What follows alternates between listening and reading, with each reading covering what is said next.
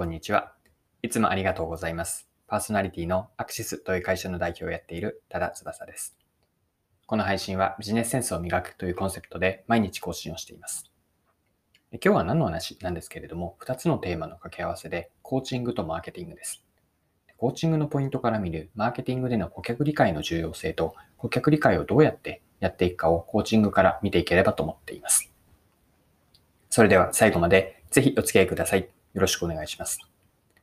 はい。え今日はコーチングとマーケティング、この2つを掛け合わせて、マーケティングの顧客理解のヒントをコーチングから見ていければと思っています。で最初にコーチングとはそもそも何かから入っていきましょう。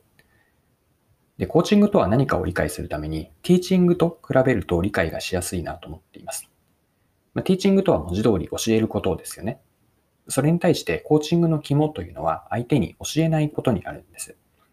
えというのは、コーチを受ける側が自分で答えに気づく、答えを作り出すことが大事。これがコーチングの私は前提にあると思っています。では、コーチの役割は何かというと、質問と傾聴をすることによって相手から引き出すんですね。で、さっきも言ったように、前提はコーチを受ける相手の中にその答えというのがあるんです。なので、ここまでのコーチングのポイントを3つにまとめていってみると、直接の答えをまず相手に教えない。これがコーチングの肝です。2つ目のポイントは、コーチを受ける側が自分で答えを見出すんです。3つ目のポイントが、コーチがやることはでは何かというと、質問と傾聴で引き出す。答えを見出すためのサポートをする役割です。はい。で、コーチングのその今の考え方とかアプローチというのは、私はマーケティングへのヒントになるなと思いました。具体的には、マーケティングの顧客理解なんです。で、顧客理解の方法を、ま、コーチングから掘り下げていく前に、ま、そもそものマーケティングとは何かと、なぜマーケティングでは顧客理解が大事なのかというのを補足、ま、説明させてください。ま、ちょっと回り道になりますが、ここは大事だと思うので、解説をさせてください。はい。でそもそもじゃあ、マーケティングとは何かなんですけれども、私の一言の定義があって、それはマーケティングとは顧客から選ばれ続ける理由を作る活動全般です。もう一度言うと、マーケティングとは顧客から選ばれる理由を作る活動全般なんです。で、顧客から選ばれ続けるからこそ事業は存続できるんですね。これはあらゆる事業に共通することだと私は思っています。で、顧客から選ばれるのを単に偶然に頼るのではなくて、意図を持って意図的に選ばれる確率を高めていく、ここにマーケティングの役割があると思っています。で、改めてこの選ぶとか選ばれる理由なんですが、選ぶという行為の主体者は顧客ですよね。だからこそ自分たちが選ばれるために大事なのが顧客理解なんです。誰がどういう状況で何のために何と比較をしてどういう判断基準で選ぶか。こうした深い顧客理解ができているからこそ選ばれる理由を作ることができるんです。で、ここに私はマーケティングの難しさと一方で醍醐味の両方があると思っていて、選ばれる理由をというのは顧客から直接教えてもらえるケースというのは稀なんです。稀というのは100%ないというわけではないんですけれども、ニーズとして明確に顕在化している場合を除いて、顧客は自分の選ぶ理由とか選んだ理由というのは言ってくれないんです。でそれはなぜかなんですけれども、3つ理由があると思っています。顧客から直接答え、ま選ばれる理由ですね、を教えてもらえない理由は、1つ目はそもそも顧客自身がその選んだ理由というのを自覚できていないからです。まあ、自覚できていないからこそ、いないと他人に説明することはできないですよね。で、二つ目の理由は、お客さんは気づいていても、それを言葉で説明することができないんです。なんとなくという感じはあるんだけれども、それを明確に言語化ができないからなんです。で、三つ目にもう一つあると思っているのは、気づいていても、それを他人には言いたくないとか、知られたくないからですね。ご本音である、まあ、生々しい本音だからこそ、言うのが恥ずかしいという気持ちです。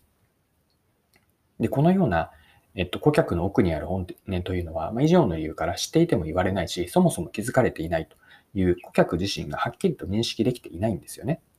で、こんな状況でも顧客から選ばれる理由を作るために、マーケッターというのは、その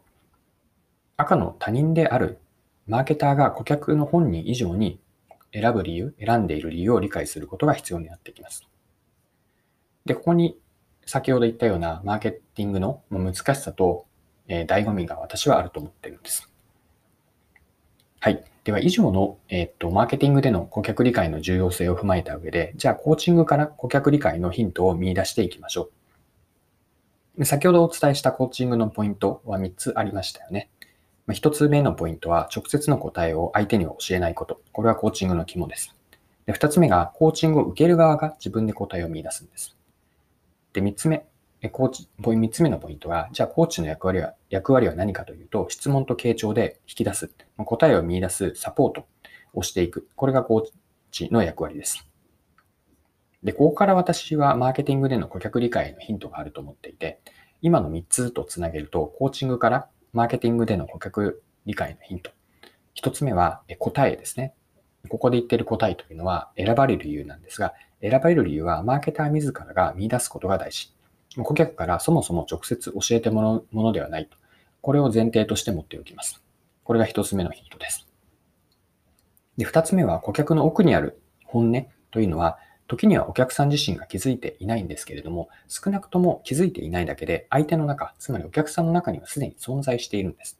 答えはすでに向こう側にあるんですね。じゃあどうするかというと、マーケターは答えへの気づきとかヒントを得るために、まあ、結局のところはお客さんに質問して傾聴する。まあ、時にはノンバーバルな言葉にはならないことも観察をしていく。まあただしそこから答えを見出すというのはあくまでマーケター側で、お客さんから答えはこうですよということを、まあ、教えてもらうことはあったとしても、それはまるでそこには期待しない。あくまでマーケター自らが見出すこと。これがコーチングから見えてきたマーケティングでの顧客理解のヒントです。なので、今回お伝えしたかったマーケティングでの顧客理解の方法には、コーチングにヒントがあると思ったので、え今日はこんな話をさせていただきました。はい。え今回も貴重な話を、え貴重なお時間を使って最後までお付き合いいただきありがとうございました。この配信はビジネスセンスを磨くというコンセプトで毎日更新をしています。次回もぜひ聞いてみてください。それでは今日も素敵な一日をお過ごしください。